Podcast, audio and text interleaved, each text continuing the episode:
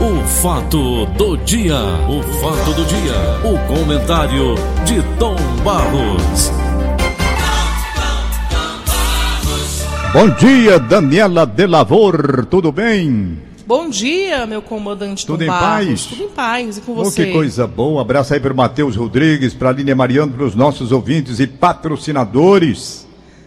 Essa gente que nos sustenta tão bem, não é? Estava vendo agora há pouco você ouvindo a mensagem dos nossos acompanhantes do dia a dia. Sim. Interessante como eles têm carinho para com a gente. Isso é muito importante, isso é muito bom, não é?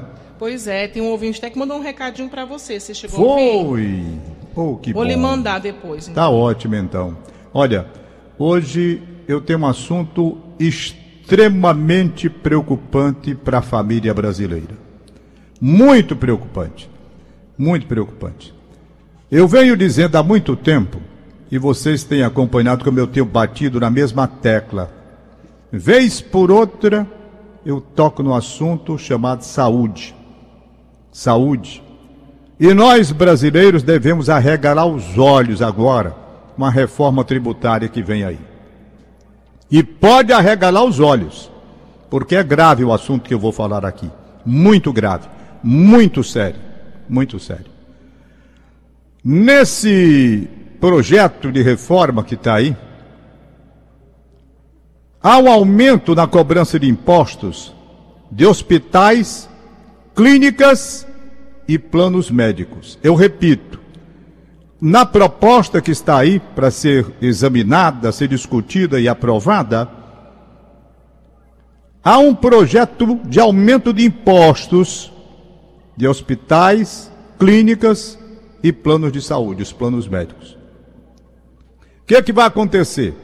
Se aumenta o imposto nesse setor, claro que vai ser repassado para o cliente o aumento que vier. Ora, se eu estou dizendo que os clientes já não estão suportando os aumentos naturais desse dia a dia que nós temos, como é que nós vamos suportar mais aumento se o governo colocar impostos mais elevados para esse setor da saúde privada? Aí vem o que? Consequência mais grave ainda. Eles estão calculando, para você ter uma ideia, Daniela Delavor e meus queridos ouvintes, que meio milhão de clientes, meio milhão, se houver realmente a aprovação dessa reforma como está aí sendo proposta, meio milhão, esse pessoal todo vai cair fora de plano de saúde porque não vai ter condições de pagar. É aquilo que eu venho dizendo todo santo dia. Para onde é que vai esse pessoal? Para o SUS. Para onde vai essa turma se socorrer onde? No serviço, não é? Único de saúde do Brasil, que nós temos aí o público. Minha gente, e será que esse setor vai ter condições de receber, de absorver simplesmente meio milhão de pessoas? Se já está inchado no que está aí, se não está dando para atender no que está aí, como é que esse sistema único de saúde vai absorver o pessoal que não vai poder pagar o plano de saúde por conta dos aumentos? É grave. É grave. O governo só pode pensar nessa parte se tiver já em vista um suporte financeiro para ampliar a injeção no serviço de saúde público, porque senão todo mundo vai entrar numa fila interminável além da fila que já está aí. Gente, isso é muito grave o que eu estou dizendo aqui. Eu não estou falando aqui com a previsão sensacionalista ou pessimista, não. Estou falando dentro de uma realidade. Realidade que já está aí à vista de todos. Quantas pessoas já saíram dos planos de saúde porque não podem pagar? Eu tenho dito e repito hoje, agora, e vou repetir sempre: não façam, não façam uma ideia diferente da que eu estou passando. Eu não sou contra plano de saúde privado. Não sou. Sou a favor. Quem tiver condições, pague. Serviço de saúde privado presta serviço de alta qualidade? Presta.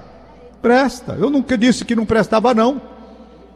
Oferece planos interessantes? Oferece. Você pode, vá, é um conselho. O problema é quando chegar no patamar que você não vai poder pagar. Aí é outra história. Então eu estou falando aqui, pelo amor de Deus, não vão botar na minha boca o que eu não estou dizendo. Eu digo sempre: plano de saúde é bom para quem pode pagar. Claro. Quem é que não quer pagar um plano de saúde bom? Ter uma assistência. Agora, o que eu tenho dito também é que dentro das maiores complexidades, com doenças raras, não tem plano de saúde que cubra na área privada, não. Tem que ser o SUS. E agora, com essa história de aumento de impostos nesse setor, com a projeção que está sendo feita, com o valor do serviço sendo já projetado para aumento das prestações, o cálculo é de que meio milhão de pessoas, esse pessoal não vai poder pagar. Vai para onde? Para o SUS. E é no SUS que nós vamos nos socorrer. E é no SUS que nós vamos ter que buscar a nossa assistência médica. Já estou metendo isso na minha cabeça há muito tempo. Há muito tempo. Há muito tempo. O SUS.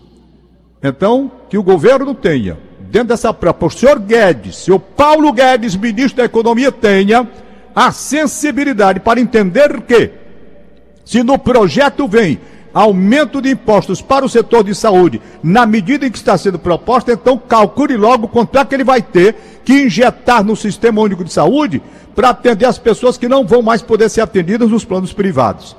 Não se pode absolutamente atacar uma parte sem verificar a outra, sem verificar as consequências do que vem em virtude daquele projeto que já está aí para apreciação das nossas casas legislativas. Quanto é que vai ser injetado no SUS para receber esta gente que vem dos planos de saúde privados? Quanto? Qual o dinheiro? O que vai ser? Vão jogar mil, meio milhão de pessoas aí para atender num setor que já está esgotado? Ei, gente, cuidado, hein?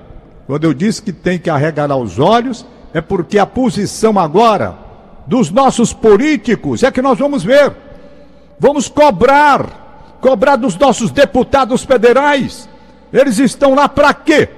Foram eleitos para quê? Para examinar essa situação. Dos nossos senadores. Eles estão lá para quê? Para examinar essa situação. Vejam a saúde do brasileiro, a saúde no país.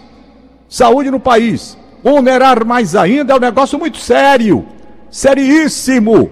Seríssimo. De consequências gravíssimas para a saúde do brasileiro.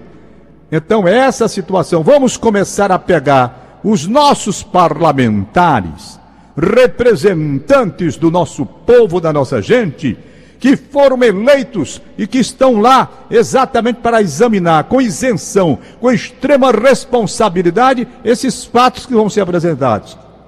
Então, para concluir, estou chamando apenas a atenção porque o projeto está lá. Está lá. Não é? O ministro Paulo Guedes, está numa foto bonita aqui, é? Uma foto bonita, projeto da reforma tributária do Brasil. Aí está o Alcolumbre de um lado, está o Maia do outro, todo mundo de máscara, tudo beleza, está aí o projeto. Paulo Guedes está entregando, tudo bem.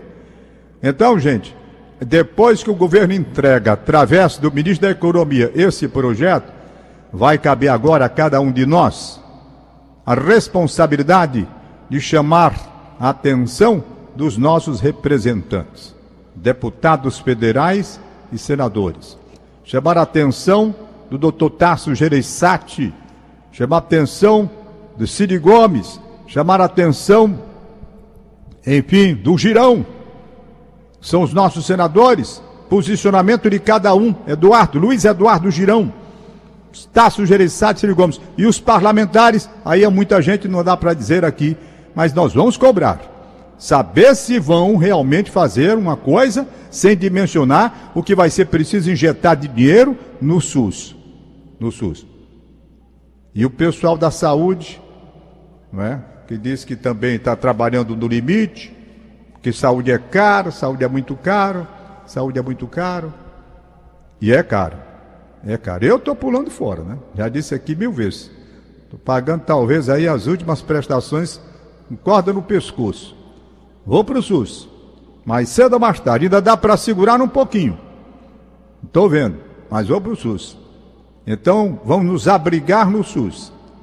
Vamos nos abrigar. Aliás, para terminar, Daniela de Lavor, minha querida Daniela de Lavor, para terminar, eu digo sempre: se você tiver um problema gravíssimo, gravíssimo, que tem alguns tipos de remédio, nessa faixa de 5 mil reais, 7 mil reais, não tem plano de saúde, não, minha filha. Privado não. Você vai para o SUS mesmo, porque é lá que a gente vai ter que se socorrer. Eu acho que por hoje é só. Até que eu nem me afobei, estou até Você tá satisfeito até calmo. comigo mesmo. Estou. Ainda Tô. bem, Tom. Tem que cuidar desse coração ariano. É, exatamente. Mas é, não tem problema não, já vivi muito. Estou bem tão satisfeito com a minha vida já. Se Deus quiser me levar, Mas pode a gente levar. quer você por muito Pode tempo levar ainda. porque já me deu demais. Não, Olha, que é eu isso? vou dizer uma coisa a você, Daniela de Lavor. As coisas que eu pretendi fazer na vida, realizei. E estou fazendo até quando ele permitir. Se ele achar que está na hora de terminar, eu vou. Não sou de plástico, não vim para viver 200 anos aqui. Já estou nos de nossas. Você sabe o que quer dizer de nossas? Dinossauro? É. Mas, Tom Ai, Barros, não é possível. Todo mundo sempre tem alguma coisa pra fazer ainda. Não, eu ainda tenho muita coisa para fazer. Tem, claro. Eu estou dizendo é que se ele, se ele lá de cima, na chamada que for fazer, me chamar, pode me chamar. Não, mas ele ainda quer você aperreando nosso juiz por aqui. Tom, você viu a matéria de capa hoje do Diário do Nordeste? Acho que ele caiu, né? Brasil no Brasil. Voltou. Pronto. Voltou. Tá me ouvindo? Tô te Voltou? ouvindo, voltou. Tom, Ah, você viu a matéria de capa hoje do Diário do Nordeste falando sobre as lições que a pandemia tem deixado nesses seis meses já? Tem, estou vendo aqui. Seis meses de, de pandemia no Ceará. Dores, aprendizados e descobertas reinventam trajetórias. Pois é, tão bonito as, as lições que a gente pode ler aqui, lições dessa pandemia que ainda não acabou, né? Embora muita gente esteja vivendo como que a gente já tivesse com a vacina, né? É, Mas o é vírus está aí circulando ainda do mesmo jeito. É. Parabéns a Emanuela Campelo de Melo e Tatiane Nascimento, É, tem, que tem, fizeram essa matéria aí, né? tem, muita, tem muitos depoimentos aqui por quem está por trás dos jalecos, né? Que o pessoal da linha de frente, os médicos, enfermeiros, toda essa, todas as pessoas da área da saúde Eu- como um todo. Eu digo a você que são lições muito fortes para as pessoas que perderam entes queridos nessa parte. E pessoas que passaram por situações extremamente difíceis. Olha, eu tenho um amigo, arquiteto Luiz Augusto, que a gente chama de artista. Eu nunca esqueci o depoimento que ele me deu, porque ele falou comigo pouco antes de entrar no hospital, ser levado para aquele, aquele setor onde estava havendo atendimento de Covid. Ele escapou, ele está vivo, talvez até esteja ouvindo a gente nesse horário. Ele escreveu até uma poesia ali para se despedir, porque ele achou que estava indo embora da vida.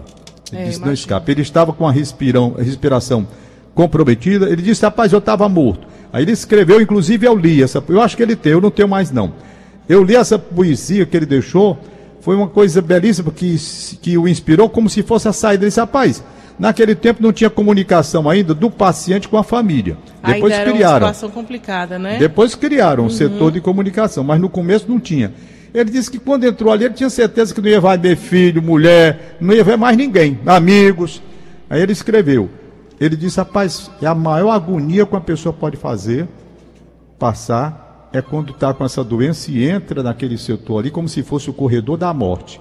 É como alguém que está condenado, que vai para o corredor da morte.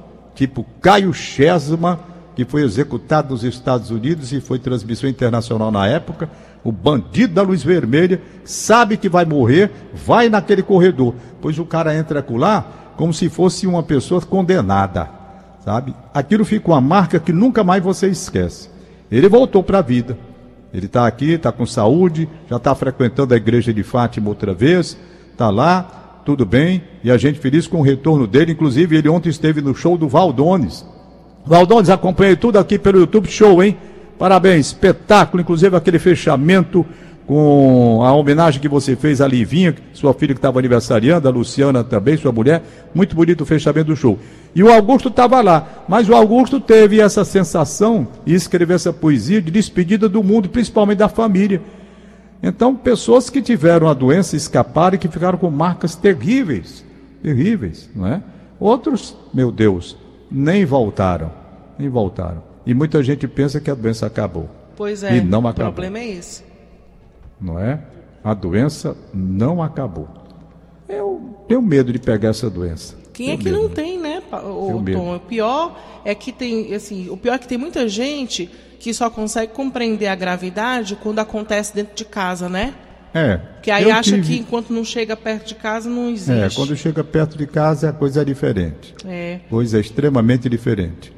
Eu tive aqui um probleminha com o Pedro Vitor, né? Mas graças a Deus passou bem. Jovem resiste um pouco mais, né? A pessoa com 18 anos, nessa Mas ele faixa. chegou a ter? Chegou, chegou a ter. Mas foi, não foi aquelas violentas, não, foi Foi fraca. mais leve, né? Ainda Foi bem. mais leve. Também ele já vinha com aqueles remédios, aquelas coisas para aumentar a É, imunidade. tem imunidade mais forte, tal. né? Jovem. É, aí se segura. Foi mais ou menos assim como o Gleudson Rosa aí teve, né? E tirou de letra. Tirou de letra. Quem estava muito preocupado ontem era o nosso comentarista, Wilton Bezerra. Wilton Bezerra estava preocupado.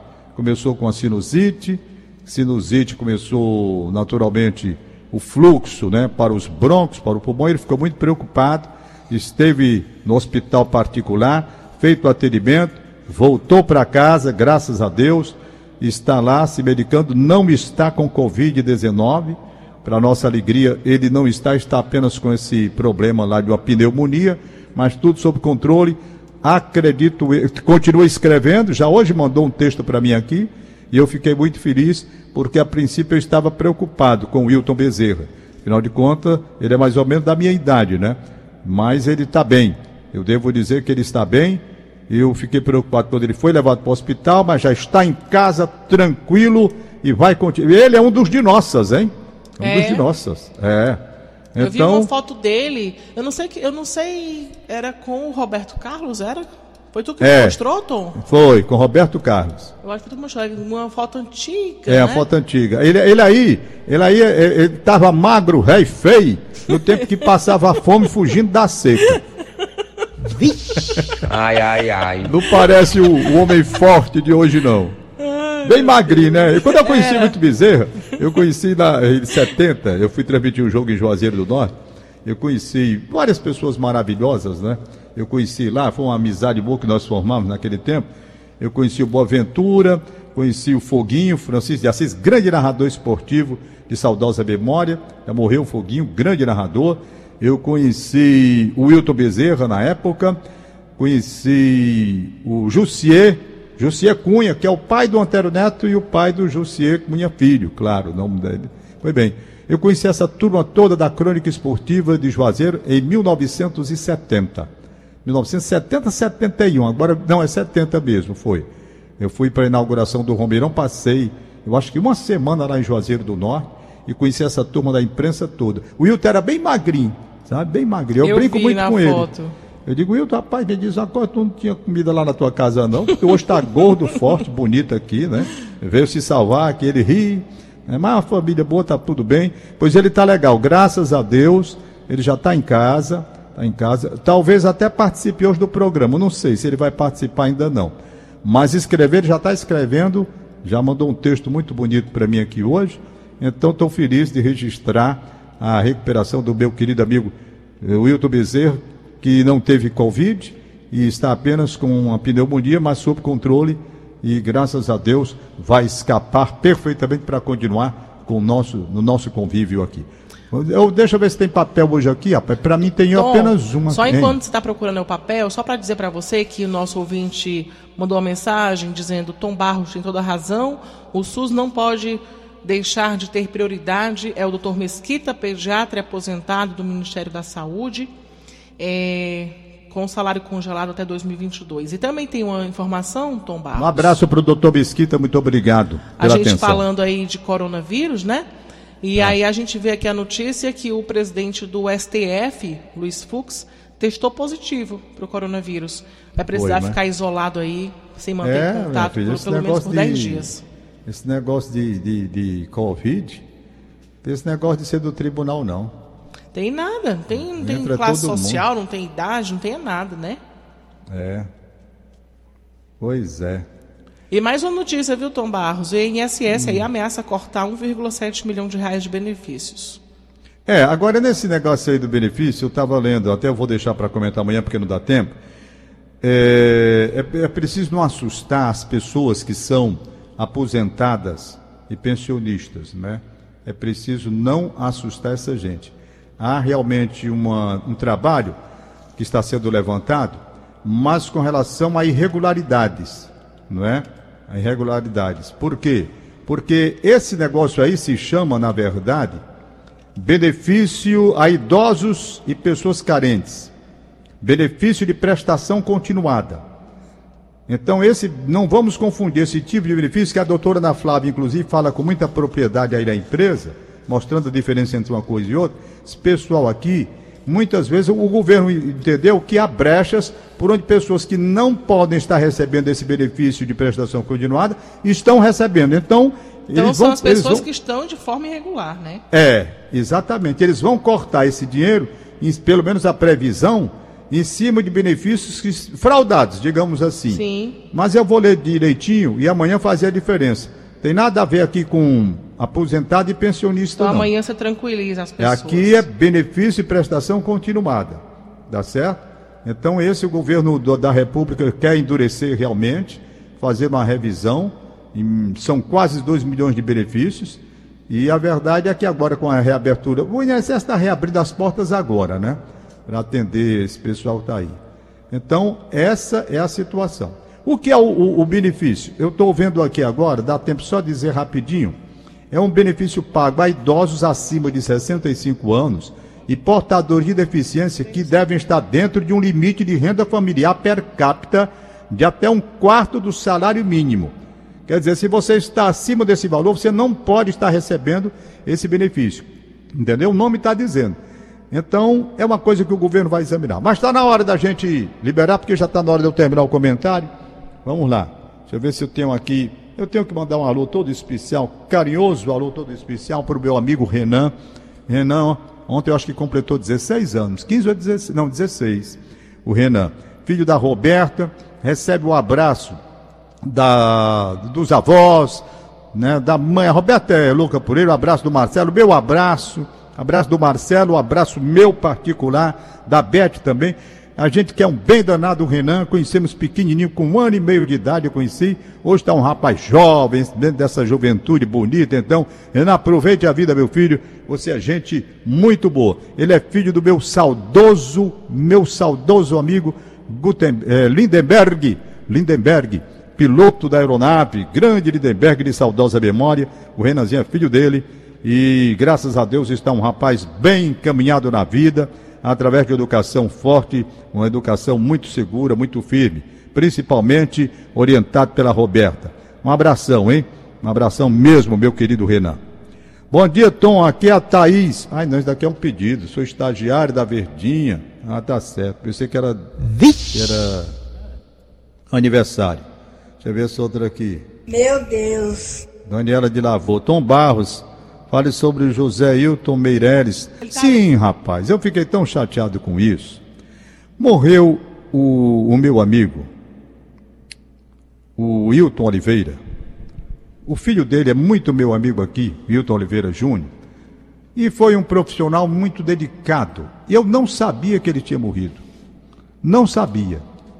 Ontem foi que a Eliane me ligou e perguntou, eu não sei nem por, acho que pela situação Milton Oliveira não, não, me, não me comunicou e eu não percebi. Quer dizer, a ocupação, muito trabalho, aquele negócio todo. E eu não sabia. E o Milton ele teve uma participação muito grande na área policial, no esporte, no esporte, onde ele trabalhou, né? É, é, com a gente. É um profissional muito correto, muito direito, muito direito. E eu fiquei muito triste jornalista e radialista Hilton Oliveira. Ele foi sepultado no Jardim Metropolitano. Quero levar ao Hilton Júnior, que é meu vizinho aqui na Gentilândia. Hilton, não sei por que você não me procurou, rapaz, eu não sabia disso. O Hilton era muito sério, era muito, sabe, era muito, muito cauteloso nas coisas que fazia. E ele trabalhou durante muito tempo na tribuna do Ceará. Me lembro demais de matérias belíssimas. Ele criou um negócio, viu, Daniela? É, deixa eu ver se eu, se eu lembro o nome. Chuteiras. Como era o nome, meu Deus, que ele fazia? Era um negócio de chuteira que era, eh, era, era é, dedicado ao passado, jogadores de futebol, coisas do passado. Ele fez um trabalho belíssimo nesse sentido. Depois ele terminou a vida dele, se aposentou, a vida dele no rádio, no jornal, mas continuou. E o filho dele, Milton Júnior, está aí, não é? Está aí no rádio, trabalhando também com muito brilho, com muita dedicação. Então quero registrar minha tristeza, levar à família o meu abraço, minhas condolências. Lamentei muito não ter sabido uma falha minha. Eu li, mas não vi, honestamente. Não vi. Domingo eu estava muito ocupado, porque houve dois jogos, Ceará e Fortaleza no Campeonato Brasileiro. Eu tinha um programa pela manhã e não, não, não percebi. Não percebi. Portanto, quem me alertou aí, muito obrigado. Eu quero, portanto, desejar à família. A família deve se orgulhar, né, de ter tido um profissional tão brilhante quanto foi o Wilton Oliveira. Eu abraço, portanto, a todos. Ele cumpriu a missão dele, cumpriu muito bem como profissional da imprensa. Homem muito sério, muito digno, muito direito, sabe? Muito direito mesmo. Meu abraço à família. Deixa eu ver aqui o outro lado da vida. Cadê o outro lado da vida, meu Deus? As notinhas de aniversário, o, o, o, Vamos lá. Vamos lá, você tem aí? Tenho. Vamos. João Filho, de Maranguape. O Sandoval Ferreira, do Gereçate 2, está parabenizando o filho Elton de Lima, que está fazendo aniversário hoje. E o Henrique César, parabeniza o irmão Paulo César, que é capitão de Fagata da Marinha e aniversaria hoje também. E os seus, Tom Barros? Deixa eu ver se tem aqui, né? Eu acho que hoje não tem nenhum, não, ó. Tem ninguém fazendo aniversário dia 15 de setembro? Interessante, ninguém, eu tô vendo aqui, geralmente a turma manda, Tom né, Barros, rapaz. É, Não só teve um Renanzinho ontem que eu esqueci, era para ter registrado ontem, já registrei hoje. Mandaram não, não tô vendo nenhuma. Amanhã tem o aniversário da Martinha, rapaz. Martinha trabalhou bem 50 anos aí com a gente. 50 é exagero meu. Mas ela deve estar trabalhando aí uns 30 anos na Verdinha. A Martinha, Marta Rocha. Vamos fazer uma festa para ela amanhã, não é? Ô, Tom. Ó. A, tem a nossa ouvinte aqui, tá pedindo pra você mandar um alô pra mãe dela, a Opa. Geralda, lá no Riacho da Prata. Geralda no Riacho da Prata. Meu beijo, meu abraço, meu carinho, muito obrigado pela audiência e pela atenção. Eu quero que vocês prestigiem o horário para garantir o meu emprego. E locutor sem audiência não tem vez. Ai, meu Deus. Não tem vez. Venda seu não peixe, tem. Tom Barros. Né? Temos que vender o peixe. Tchau, Daniela. Tchau, Tchau Matheus. Tchau. Até amanhã. Como é que tá a Mariana, pai? Tô com saudade dessa bicha ré. A parte é valente, viu? Tá valente. Continua valente. Oh, Melhor você não mexer, não. É, é, ela, ela é valente, ela é valente. Por não mexa, não. Tchau. Tchau, beijo. O fato do dia. O fato do dia. O comentário de Tom Barros.